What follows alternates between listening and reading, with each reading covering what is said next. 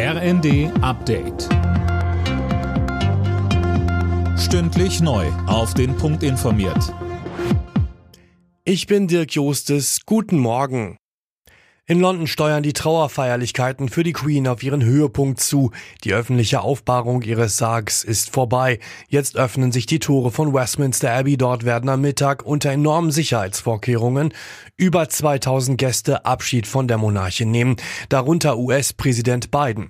Ute Elisabeth Gabelmann von der Deutsch-Britischen Gesellschaft in Leipzig. Westminster Abbey ist die Nationalkirche, kann man so sagen, wo alle Krönungen, Hochzeiten und Begräbnisse fast ausschließlich stattfanden. Von dort wird dann die Queen nach Windsor Castle überführt und dann findet das Begräbnis statt. Prinz Philipp ist ja im letzten Jahr gestorben und sie wird dann mit ihm zusammen beerdigt und zwar in der Gruft, wo auch bereits ihre Eltern und ihre Schwester liegen.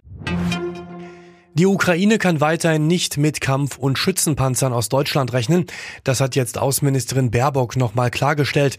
Im ersten hat sie das unter anderem mit den aufwendigen Wartungsarbeiten an den modernen Waffensystemen begründet und einen deutschen Alleingang in der Sache ausgeschlossen. Deswegen könnte sowas überhaupt nur international gemeinsam funktionieren. Und deswegen hat der Bundeskanzler deutlich gesagt, und ich habe das ja jüngst auch nochmal gesagt, wir müssen uns bei diesem Schritt mit internationalen Partnern abstimmen. Und äh, derzeit ist es so, dass keiner von den anderen internationalen Partnern diesen Schritt geht. Und wir können diesen Schritt auch nicht alleine gehen. Im Wohnungsbau werden weiterhin auffällig viele Projekte gestrichen. Laut IFO-Institut haben sich die Rahmenbedingungen für die Baufirmen zuletzt massiv verschlechtert.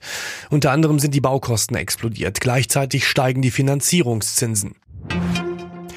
Union Berlin bleibt in der Fußball-Bundesliga an der Spitze der Tabelle. Dank eines 2 zu 0 gegen Wolfsburg verteidigten die Berliner den ersten Platz. Hoffenheim und Freiburg trennten sich 0 zu 0. Bochum und Köln 1 zu 1.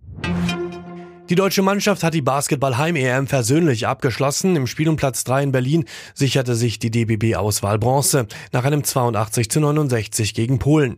Den EM-Titel holte sich Spanien nach einem 88 zu 76 Finalsieg gegen Frankreich. Alle Nachrichten auf rnd.de